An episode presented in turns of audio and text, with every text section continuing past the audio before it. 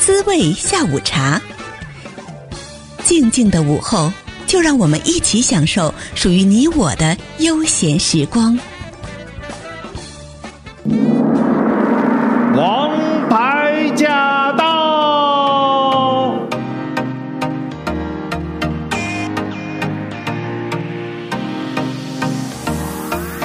收听我们今天的王牌驾到，我是晶晶。今天来到空中的这位王牌嘉宾呢，他是一位王牌经纪人，他跟很多艺人都合作过，经验相当丰富。而且不仅是呃这些明星啊，他还跟很多艺术家都合作，还有艺术团体合作。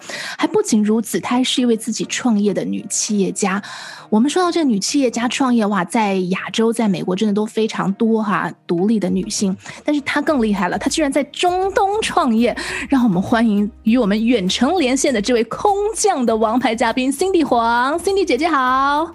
Hello Hello，晶晶，各位 LA 观众大家好，好久没回加州，真的是可以跟你连线，感觉有一点回家的感觉。有没有非常想念加州的阳光？有，真的很想念，真的很想念。已经有已经有四年多没回去了。哇，之前我记得你在 LA 的时候，你是住在 Long Beach 那边吗？对对对，住在 Long Beach，住在 Long Beach，也就是在靠海边旁边，所以啊，真的很怀念加州的阳光。哇，其实说到 Cindy 姐姐，她真的是非常非常厉害的一位女性啊！我先首先跟跟晶晶说谢谢谢谢，很荣幸被邀请到上你的节目，然后也跟 LA 的听众问好。Cindy 姐姐，您来跟大家介绍一下自己好了。那我自己其实是嗯，怎么讲，经纪人当 agent，然后其实我那时候大学学的就是 music business。那 music business 刚一出道就是去在做，我就在唱片公司做。嗯，那唱片公司也是因为在做实习，因为我们那时候大学我学的就是 music business 这个科系。嗯，然后他的学分就必须我们得去唱片公司去做实习。嗯，然后我那时候实习，到时候我那时候实习的时候就被派到所谓的 A N R department。嗯，A N R 它的全名叫做。它的 acronym 叫做 Artist and Repertoire，它这个部门其实就是在挖新人，他就是在发掘新人怎么把新人签到唱片公司。嗯哼，然后也是机缘巧合，我就进了 A N R department。哇，然后那个时候老板，我们我就在国际部，嗯，所以也蛮幸运的，老板一直都很照顾我，所以我一毕业了就直接被聘请当 full time employee。哇，呀，那因为他是国际部，所以我们那个时候，嗯、我那时候是在 BMG，那 BMG 他们、哦 okay、对，现在当然就已经没有了，就被、嗯、因为大家这个大公司就是你收购我收购，然后后来就被 Sony、嗯、Sony 收购了。嗯嗯。可是当初 BMG 那时候在三十几个国家都有分公司，嗯，所以我们那时候老板的他的。他的职位主要就是要到我们不同的呃不同各国的分公司去跟他们接洽 local 的一些 artist 去看说，哎，我有哪一个 local 的 artist 可以把他签回来美国？嗯，哇，对，所以其实从那个时候我就一直对很多不同国家的声音啊音乐都有接触。从北欧啦，从苏联啦，欧洲啦，那时候就是开始有听到很多他们的一些不同的声音，所以从那个时候其实就接触到很多一些国外的国外的歌手，然后也是因为那时候实习的时候，老板对我也是就很关照，很 take care，然后刚好也是那时候在我们就是有所谓的 worldwide meeting。嗯，然后我们台湾的，就是等于是算亚洲的 Pan Asia 的总裁啊、呃，就有来开会。嗯，然后那时候也是，他就看到我坐在外面，然后他就说：“哎，怎么有一个东方女孩子在唱片公，哦、在国外的唱片公司？其实这个是很，就是很难得，是是对，很少见，非常难，哦、非非常少见。” OK，然后我就跟他开始聊起来了。嗯，然后他就说：“对，我是在，我是在台湾。”然后我也就是其实就很很斗胆的就问他说：“啊，那你们台湾有没有在有没有在用实习生？”然后那时候其实亚洲没有所谓实习 internship 这件事情。嗯，可是他也觉得还蛮 OK 的，他就说：“好啊，我们可以来试试看。”所以，我大三的时候暑假，呃，大三晚的那个暑假，我就跟呃老板要求说，那我可不可以去台湾的那个分公司去做实习？嗯，然后他就说 OK 啊，没问题啊。然后他就真的让我去了。所以我那时候大三暑假，我就到了台，我就到了台湾的那个 BMG 的公司去，然后就接触了国外部，然后也接触了台湾的那个国语部。然后那时候国语部还算蛮强的，因为那时候就签了刘德华啦、梅艳芳啦、曾一天啦、陈小春啦，哇。然后柯受良啦，哦、呃，等等等的啦，然后还有那个吴宗宪那时候也刚要发片啦，天哪！所以那时候我就是说，嗯、就是那时候就是就是就是学生一个，其实什么都不懂，我就是真的就是。抱着一个学习的态度，然后就这样子夯不啷当的，就是飞飞飞到台湾去，然后就进了唱片公司，跟台湾这些 这些团队一起一起工作，一起学习，这样子，太厉害了吧？宣传这样，就跟他们跑宣传，然后那时候也是那时候，Christina Aguilera 也才刚刚发片，刚起步，然后也到了台湾去做宣传。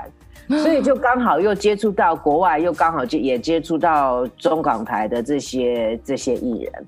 然后第二年呢，嗯，嗯，我又问了，我又问了老板说，啊，那我可不可以去香港？然后他就说，OK，好，你就去。所以我大四毕业那一年，我就暑假也就跑到了香港去。哇塞！你老板太爱你了吧？我觉得其实都是缘分。然后老板真的，我觉得很 lucky，也很很感恩啦。就是那时候老板也很照顾我，嗯、也让我给了我这愿意给我这个机会。我觉得这个是嗯，这个我一直到到现在，我就觉得都是嗯很 appreciative，you know，就是很很 grateful。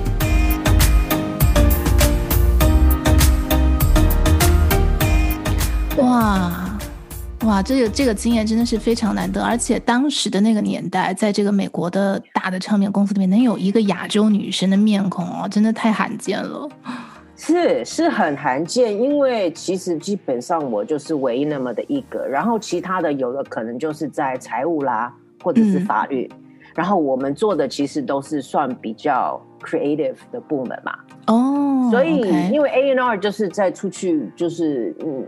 就是出去再去，等于他们我们的工作就是天天要去看听人家的演出看看，然后我那时候当 intern 呢，我就是每天就是收一大堆一箱一箱的那些 CD 啦，然后就要听 CD，因为大家都想要被签嘛，然后我就每一天就是要在那边听一大堆 CD，然后然后基本上就是要帮帮老板恢复，因为基本上一大，you know mostly 这些根本。就是没办法啦，就是说，就就就还是不够资格进，就被唱片公司。对，但是我们又要很婉转的去跟他们回复说为什么没有办法这样子。所以也对，好厉害哦！我觉得你当时大三的时候就进公司做做在 A M R 的部门嘛，很多人的命运就交到了你的手里。对，那种其实负担很大。那当然一定也是要老板要要要先听，可是大概你就基本上你就知道说有些是可以，真的大部分也真的就是。就不 sorry，sorry，真的是 怎么、啊？好棒！一位大三当年的一位大三的学生，大家都要买 CD 的时候，他完全不用买 CD，每天都听不完。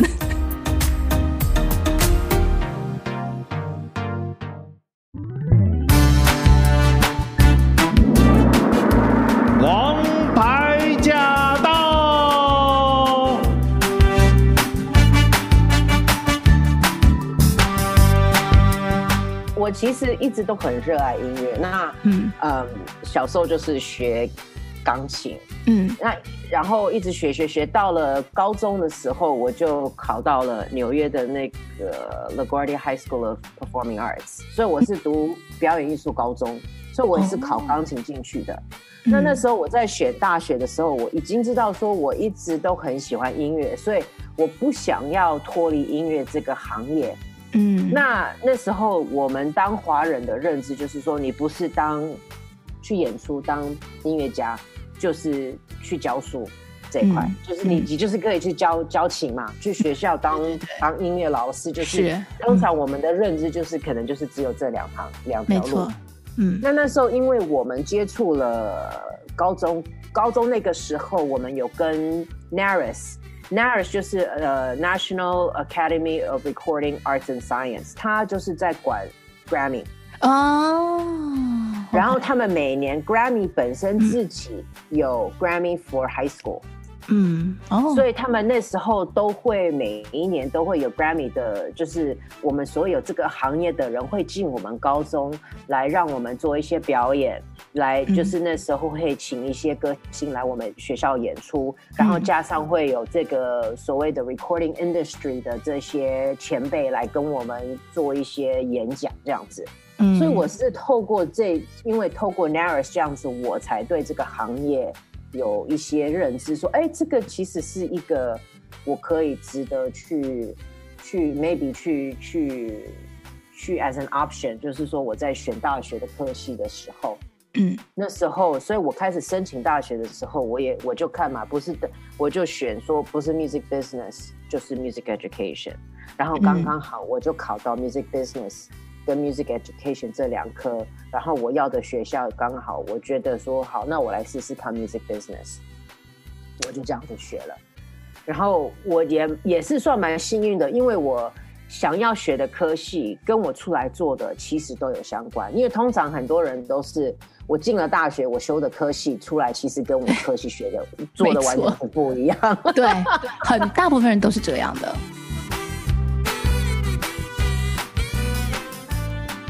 所以真的是啊，一个人对嗯音乐的热爱还有付出，其实还是有非常好的回报的。而且我我发现一件事情，就是 Cindy 姐姐，你在上高中的时候，你听了这些演讲，你其实已经很清楚的知道，就是你接下来的发展方向。这是很多，我觉得其实这是很多包包括我自己在上高中的时候，就是根本是一塌糊涂的，根本搞不清楚方向的。我觉得你真的很厉害。我也要感谢我我爸妈吧，尤其是我妈妈，因为虽然是说我父母很传统，嗯，但是我我我父母其实对我们大学要要学什么，要想要将来以后我们我们想要做什么工作，他其实都没有太多的意见，他都会跟我们分析，嗯，那他会用分析的方式跟我们讲说。你如果要做这一行业可以，但是就是他其实他的目的就是说，只要你学学任何科系都可以，只要可以你养活自己就可以了。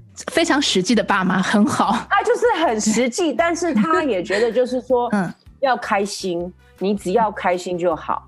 那我妈妈可能是因为她本身是以以自己的嗯经验啦，因为她也是比较算。艺术性的艺术性的人，那是因为可能早期他们那时候那个年代，嗯，也是一样啊。他可能比较向往，就是说他对美术这块其实很有天分。那但是那时候早期父母也是说，你不可以这个，你怎么养得活自己？你要做一个艺术家，你怎么养？所以一定要就是一定被逼迫，一定要选一科是可以养活自己的科系。可是对他来讲，这个是一个很痛苦的一件事。对，那。换到我跟我妹妹的时候，她就觉得说，你学什么，你想要主修什么，其实都没关系，只要你觉得你有兴趣，之后你可以养活自己，那就 OK 了。也很好啊，这方向是很好，是很好。那所以那时候，其实我跟我爸妈说我要修 music business 音乐企管这这个科系，他们其实完全也不太懂这个到底是在干嘛，连其实可能到今天为止，他还是。不太懂我修的那个主科，那个那个科系是到底在干什么？嗯、只是知道说，哦，我出来我就进了唱片公司了。嗯，对，哇，所以这位经纪人还是科班出生的，学的就是这一个。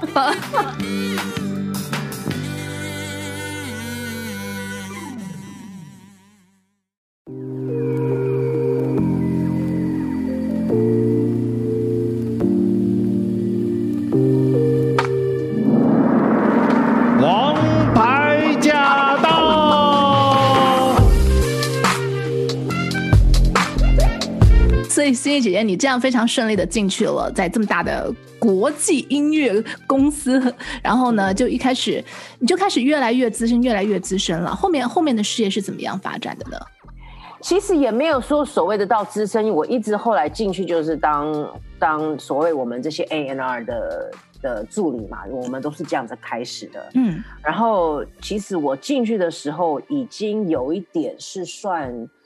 这种大唱片公司的那种风光的这些尾头了，因为刚好就遇上了九一一哦，对，就遇上了九一一，然后就因为九一一之后，然后整个经济又不太好，嗯嗯，就 BMG 就大裁员，就是我们那栋楼，我们就在 Times Square 的。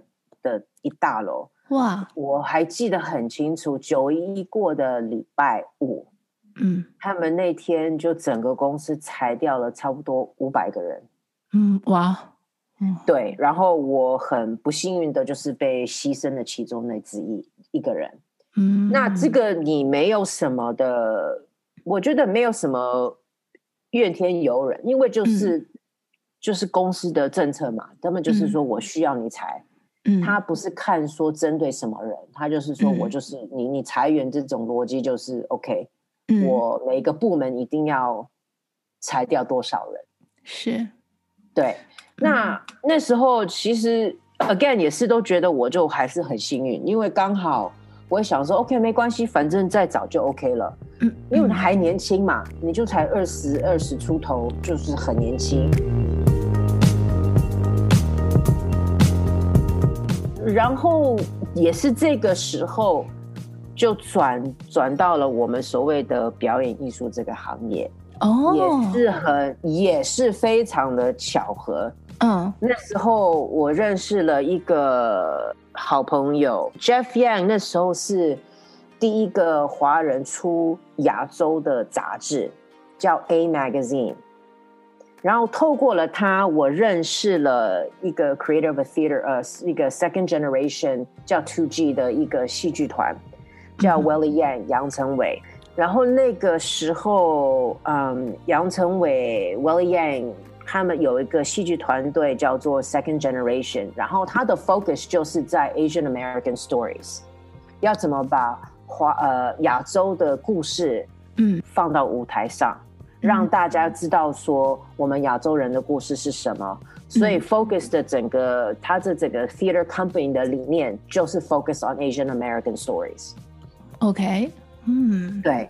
然后那时候他刚好在筹备一个一个募款的 gala，嗯，然后我认识了他，他就问我说：“那你要不要来帮忙一下？”我说：“OK，没问题啊。”嗯，那。那个时候，他那个 gala 都会有一个颁奖的这个过程，对。然后他就是那时候就是在颁发，就是颁发给我们所谓在亚洲社区比较有知名度的呃呃那个 public figure。嗯。那那年就刚好要那年就颁发给嗯，你知道有一你知道那时候有一部呃电影叫做 Elizabeth，Cate Blanchett 演的。啊，oh, 那个印度、uh, 印度呃印度导演叫做 Shaker Kapoor，那时候颁发给他，嗯，加上谭盾，因为谭盾刚得了，谭盾刚好得了奥斯奥斯呃那个 Oscar，因为写了那个写、oh, 了那个卧虎藏龙，嗯，对，写了卧虎藏龙的音乐就得了 Oscar，是，所以那年我就颁发了给他。然后那时候，因为他知道我是做 A N R，所以一直都是在跟 artist 在接洽，嗯、跟艺人在接洽。他就是让我来负责这一块。嗯，然后也是因为透过了这个活动，我就认识了谭盾老师。哇，然后鸡皮疙瘩我都掉出来了。好，然后其实那时候就那时候我其实还真的不太知道说谭盾老师是谁，我只知道说有《卧虎藏龙》这部电影，然后他赢了 Oscar、这、Oscar 啊，然后 Grammy 那一年那个什么大奖他都得到了。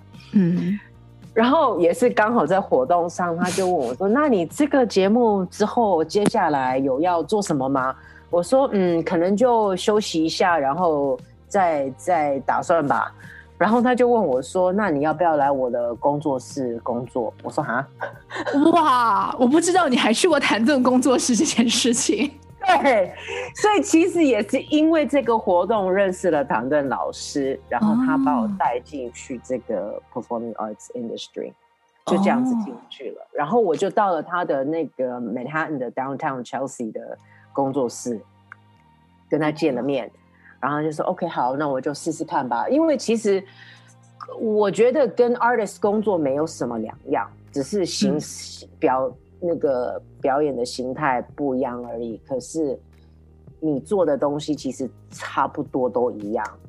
那也就是因为这个这个 opportunity 也认识了谭盾老师，然后到了他的工作室，他的 production office 去做。然后也是因为透过了他，我认识他的经纪人，嗯、然后半年之后我就我就换到他的经纪公司去上班，然后也也那时候也是刚好就是在我们这个行业最大的经纪公司，然后那时候我他也一直跟我讲说，哦，对，我是我是 Cami 啦，Columbia Artist Management 的一个一个那个旗下的 artist，他们是很大的一个经纪公司，嗯，是。然后我就只是点头，因为我真的也没听过 Cami，嗯、我就我就真的就不知道。嗯、那然后就这样子就就这样子进了，然后到现在，所以我还是就觉得蛮真的就是很很 lucky，然后都觉得说我一路走来都一直有贵人在在在帮忙啦。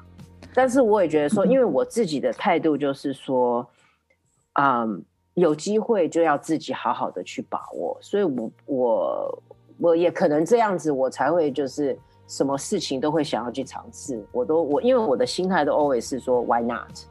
你不试你怎么知道？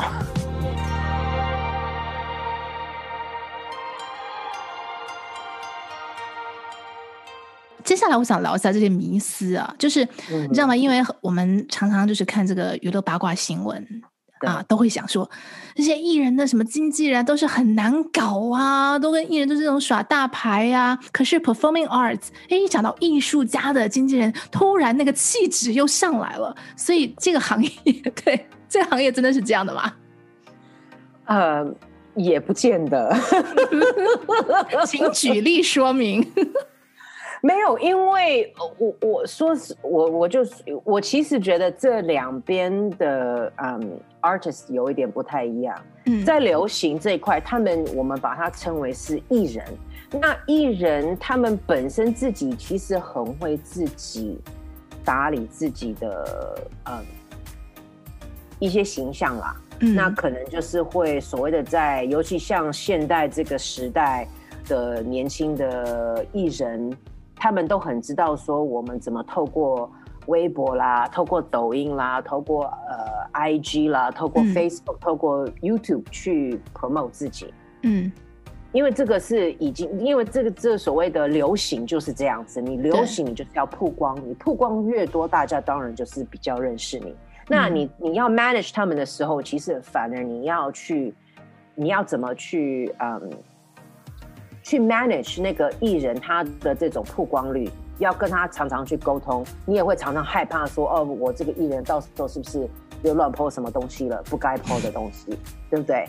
对。那那到了我们这边的话，所谓的比较艺术的话，真的就是艺术，他们就是艺术家。那艺术家的想法是说，我的艺术，我的东西，你们一看了就应该要知道我的东西是什么啦。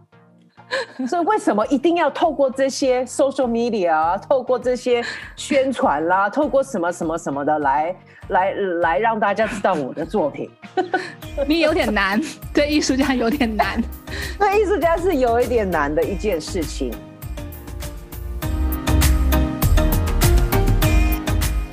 其实当 manager，我觉得不管你是做流行也好，或者是做艺术也好，我们当 manager，我们其实我们就是跟外界的一个桥梁，我是我们是他们的，等于就是他们的把关。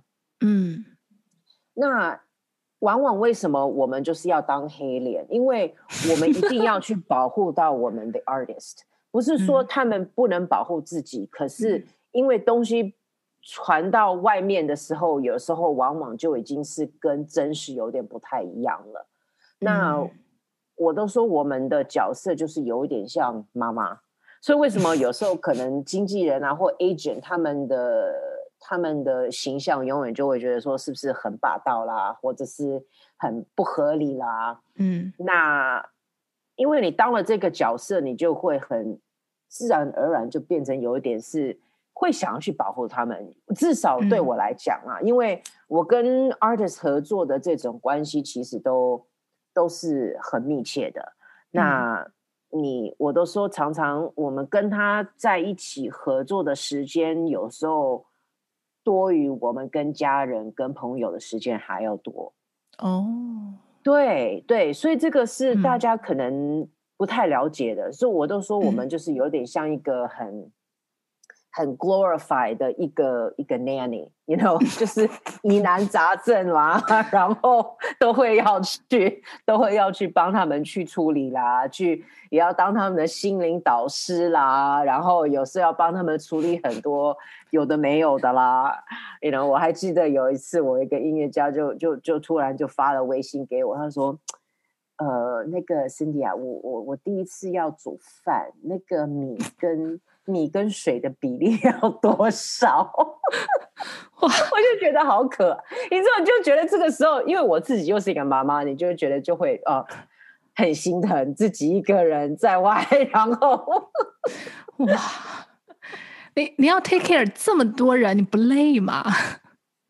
嗯，有些 artist 需要你呃，就是需要你 take care 的事会。比较多，那有些像你，如果不是做像，我觉得说，如果你是做比较 commercial、比较流行这一块，可能就是要很 focus 在，就是全部可能没有办法。那我们比较做这种艺术性的音乐家的话，他们通常就是会比较 self-sufficient，就是很多事情可以自己去处理。那我们。我们需要去做的，可能就会在 focus 比较多在他们的工作上的一些规划。所以我为什我我为什么说我自己出来开公司的时候，我的理念就是说我量不要多，因为我不想要，因为我自己的团队比较小。那我觉得说这个不是，我都常常跟大家讲说，我卖的不是一个杯子。嗯，我把它，我我不是从工厂出来，我拿出去就这样子了。嗯，我跟我互动的产品是一个活生生的一个人。嗯，对。那我要把他们要的创作的意识，把它传达出去。嗯，我的责任就是这样子。我要帮 artist 想说，嗯，OK，我有什么现在一些创作的新的想法。要怎么把它呈现出来？我的责任就是怎么把它这些东西呈现出来之后，要怎么把这些作品把它推销出去给大众媒体。很多 agent 如果 artist 去在我们这行业啦，就是比较就是所谓的表演艺术这一块，通常很多 agent 跟 manager 通常就是说，OK，我。Artist 出去演出的时候，通常他们不太会跟，因为因为对方都会把对方都会把这个整个巡演的一些流程啊过程，你如果前面都都把它接洽都做得很好的话，你其实也不用跟。嗯、那对我来讲，我大部分都会跟着出去。哇，第一对第一主要是他们去的。他们去的地区都是亚洲跟中东，这个是对很多这些西方的艺术家是很陌生的一个地方。对，有可能我自己比较那种 OCD 啦，或者是我比较会会会想很多的人，所以我就觉得会自己会不放心，说让他们去了，我很远，我我电脑上再怎么电话遥控，如果真的。真的到了到了落地的时候，有很多一些突发状况，我没办法，我没办法那么的遥远去处理。嗯，所以我通常我都会去跟。那对我来讲也是，我可以把整个作品从头到尾用这种方式去了解。嗯，所以我我到时候要去要再跟对方再去接洽，说你们可不可以邀请我这个团队去做演出，我才能知道说我怎么样把它推销出去。嗯，因为其实有很多 agency 是可以不见到本人就签了，哇，他们就看他们的 CD，他们的、哦、他们的视频，就这样子说 OK，我要把你签你。那我我不是在，我对我来讲，我不是在卖一个产品，嗯、对，我是要怎么把一个艺术家的作品，嗯，分享给全世界的观众，嗯，这个是我对他们的作品，对他们有责任，对，对我来讲，他们的他们的他们的 career 也是在我的手上啊，我要对他们有负责，嗯。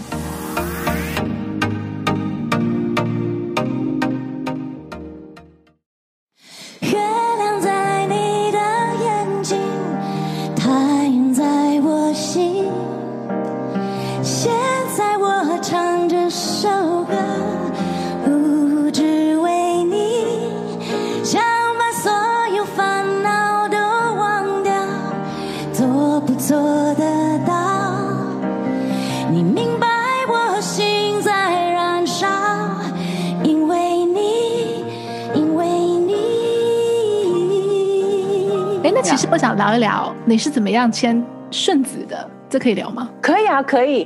呃，顺子是因为前年吧，一九年还没疫情的时候，嗯，刚好呃，中国深圳那边呃有个 promoter，他们要在帮政府要筹备一个音乐节，嗯，呃，跟当地深圳的一个交响乐团合作，然后他们找我，因为他知道我。就是做这一块的，然后就希望说可以帮他们找到顺子，因为希望可以叫顺子一起来做合作。嗯，然后我说 OK 没问题，然后我就找到了顺子，跟他妈妈也接洽了，然后透过他妈妈，我们就开始在 email 上有一些来回。嗯，可是因为呃当地的政府有一些变化，所以音乐节就没有办成。I see。嗯，后来他妈妈也就跟我有继续的一些联系，因为他看到我做很多一些，我做的很多一些音乐家都是、嗯、都是古典的，然后因为他妈妈是一个古典钢琴家，嗯，所以就这样子开始聊了，然后之后也跟顺子也有再继续，就也是因为之后虽然是说演出没有成，但是他也跟我有一些接接洽。就这样子，我们就来来回回，我觉得也是一个缘分啦。我觉得我跟 artist 都是以缘分一个一个基础开始。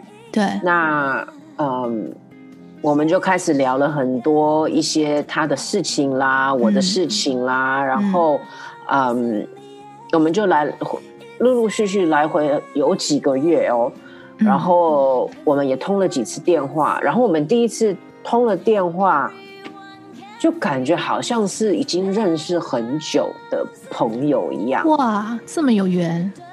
对，我就觉得很妙。那可能因为他的背景跟我的背景其实有点像，他是他是六岁离开了北京，我是七岁离开了台湾，嗯，然后也是全家就移民到了美国。他也是，是也是跟他跟他妈妈跟姐姐，也就是这样子移民而到了美国。对，那他是当然，他是搬到了西岸去，到了那个呃那个北加，然后我是到了纽约，然后就是这样子，全家就是生根在美国，然后就是，所以我觉得我们的背景是很相似啦，所以可能在这方面我们就是有一些一些 similarities，所以我们就有这种 connection，嗯，然后他的音乐的理念跟我的音乐的理念其实也蛮像的。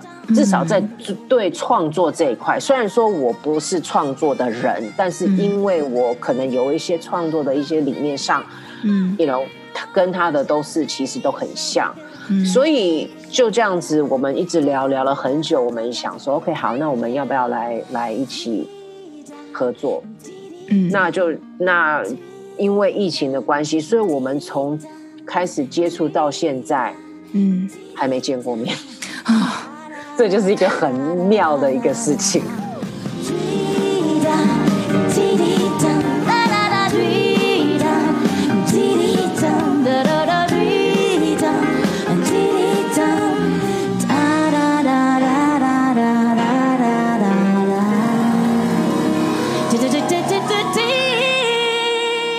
今天在我们最后的这个单元呢，我们还是要请 Cindy 姐姐来跟我们推荐一下哈，她的这个公司的 YouTube 频道。因为像刚才说了很多签约的这些艺术家，呃，其实他们有很多这个 video，包括其实 Cindy 姐姐自己有开 Twitch 的直播，聊一些非常有深度的话题啊，其实都在这个频道上。我们要请她来推荐一下，好不好？去哪里可以看得到？对对对，你可以到我们 YouTube channel，然后你去 search Impulse。Creatives，它就是 I N P U L S E Creatives，C R E A T I V E S，然后你就会看得到我们的 channel，然后我们的 channel 进去呢，就是可以看到我们一系列包含我自己的直播，还有包含我们之前的一些音乐家啦、表演者的一些直播，包括包括连顺子。呃，自己的直播也都可以看得到。哇，太棒了！我刚才上到网站上看了一下，看到其中有一个视频是一位非常帅气的音乐家，然后呢，他在。不仅是现场弹奏给大家听，而且还会跟大家分享一些弹钢琴的一些技巧。我觉得是大师级的课程，非常的难得。喜欢艺术的朋友呢，一定要去看一下。在下周，其实我们会近距离的来看一下，就是 Cindy 从美国去到了中东这么一个非常神秘又非常保守的国度。她作为一名女性啊，在中东创业做艺术类的事业呢，其实背后也是有很多的不容易的。好，节目最后我想问一下 Cindy 姐姐啊，因为我知道你。今天早上也有做一个直播嘛？因为其实 Cindy 姐姐最近做直播，体验艺人的感受。当然，她的直播聊的一些话题还是蛮有深度的，然后也是跟艺术相关的。呃，早上我是错过了直播，但我知道晚一点 YouTube 上应该会看得到嘛。那这次的话题是聊什么？它的整个 topic 就是关于说我们这个 COVID 疫情对我们这整个行业的 mental health。哦、oh，OK，心理方面的这个健康，心理方面的这些健康，对，对，对，因为我、嗯，然后我们会分三级，因为我们是从三个不同的角度。嗯、我们礼拜三会讨论到的是从观众的角度，嗯，因为我们做这个行业会稍微也是有一点自我，所以会忘记说，其实最终最重要的还是观众。那观众在这个疫情这方面，我们以观众的角度，现在没有办法去。现场看演出，去听音乐会，嗯，去听演唱会，嗯，这种对你们自己的心灵上会有什么的影响？嗯嗯嗯，对不对？嗯，所以所以这个是我我觉得这个是很需要去探讨的一个问题。嗯，其实对整个大环境来讲，它是一个很大的问题。然后对，对，然后第二集我们会是从呃艺术家的角度。来讨论，因为艺术家这些创作人、这些音乐家、表演者、艺人也好，其实他们影响力影响到的也是非常非常的大。嗯，对。好，那我们也可以在这个 Cindy 姐姐的艺术频道 Impulse Creatives 看到一些艺术类相关的，无论是采访还是呃音乐家的表演哈。OK，好，那下个星期呢，我们再来跟 Cindy 一起来聊一聊她在中东创业的故事。下周见。相